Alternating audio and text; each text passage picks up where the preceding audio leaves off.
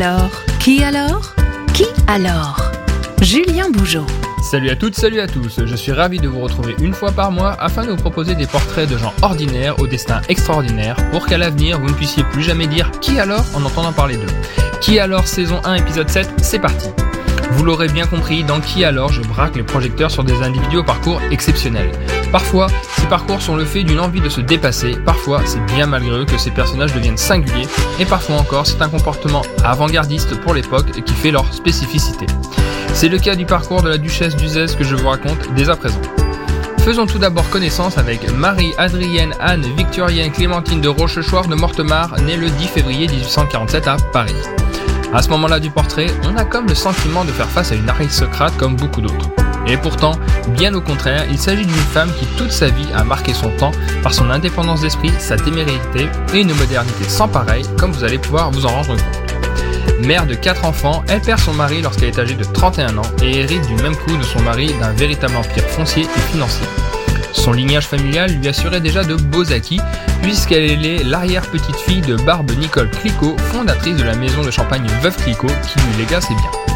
À partir de là, notre duchesse n'eut de crainte de se frotter à des activités d'ordinaire pratiquées quasi exclusivement par des hommes. C'est ainsi que, passionnée par la chasse à cour, elle prend part aux parties de chasse organisées dans la forêt de Rambouillet. Développant de réelles capacités en la matière, ainsi qu'une témérité certaine, elle devint maîtresse d'équipe du rallye Bonnel et se joint à ces occasions au plus grand personnage masculin de l'époque. Mais ne pensons pas que ce titre lui ait été attribué uniquement car cet événement fut créé par feu son mari. Non, non, non. C'est une femme au contact direct de la faune qui se révèle puisque la duchesse d'Uzès devint par la suite la première femme lieutenant de louveterie. Ce nouveau titre lui incombe d'exercer une fonction civique d'auxiliaire de l'État auprès de sa commune en matière de faune sauvage et de contrôle des loups. Amatrice de sensations fortes, elle le fut également lors d'un événement tragique qui eut lieu en 1897 puisqu'elle fit partie des rescapés du célèbre incendie du bazar de la Charité en 1897. Au tournant du XXe siècle, c'est au volant des automobiles cette fois-ci que notre duchesse, comme euh, aucune autre, continua sa quête de sensations. Ainsi, elle devint avec Camille Dugast l'une des pionnières de l'automobilisme au féminin. Bien qu'elle ne fût pas la première femme à conduire une automobile, elle laissa tout de même son nom dans l'histoire puisqu'on lui a attribué l'obtention du premier certificat de capacité féminin, ancêtre du permis de conduire, le 12 mai 1898, bien que cela faisait déjà plus de 6 mois qu'elle possédait et conduisait sa propre automobile. Cet événement fut si marquant que les journaux de l'époque suivirent cette aventure comme un feuilleton plusieurs jours durant. Et son aventure dans le monde masculin de l'automobile ne s'arrête pas là puisque Anne de Rochechouart est également connue pour avoir écopé de la première verbalisation pour excès de vitesse au volant de sa Delay bicylindre noir type 1. Une amende de 5 francs lui fut infligée pour avoir roulé à 15 km/h dans le bois de Boulogne en lieu et place des 12 km/h réglementaires de l'époque. Pour une frondeuse, on a connu plus rapide, mais c'est un début.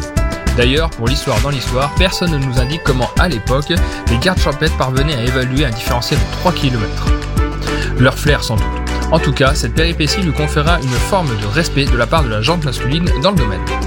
Inarrêtable dans le domaine, la fan de mécanique automobile fonda en 1926 à 79 ans l'Automobile Club féminin de France dont elle prend immédiatement la tête.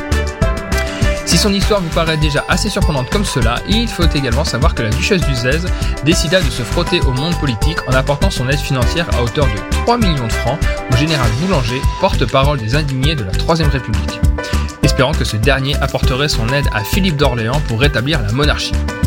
Mais comme elle est hautement surprenante, elle n'hésitera pas non plus à se lier d'amitié avec Louise Michel, anarchiste de la Commune de Paris, à son retour d'exil de Nouvelle-Calédonie un grand écart idéologique qui ne lui a visiblement pas fait peur. Enfin, en qualité de femme moderne qui ne craint pas de bousculer les normes établies, elle apporta son appui au combat féministe en participant notamment en 1894 à la lutte des féministes souhaitant que le droit des femmes à disposer librement de leur salaire soit garanti par le droit.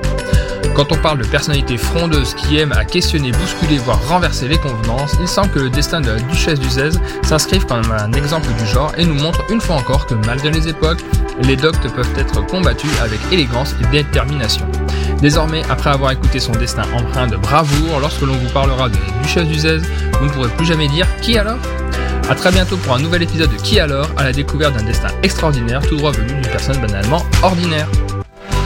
Réécoutez cette chronique sur le site et l'appli de Sun.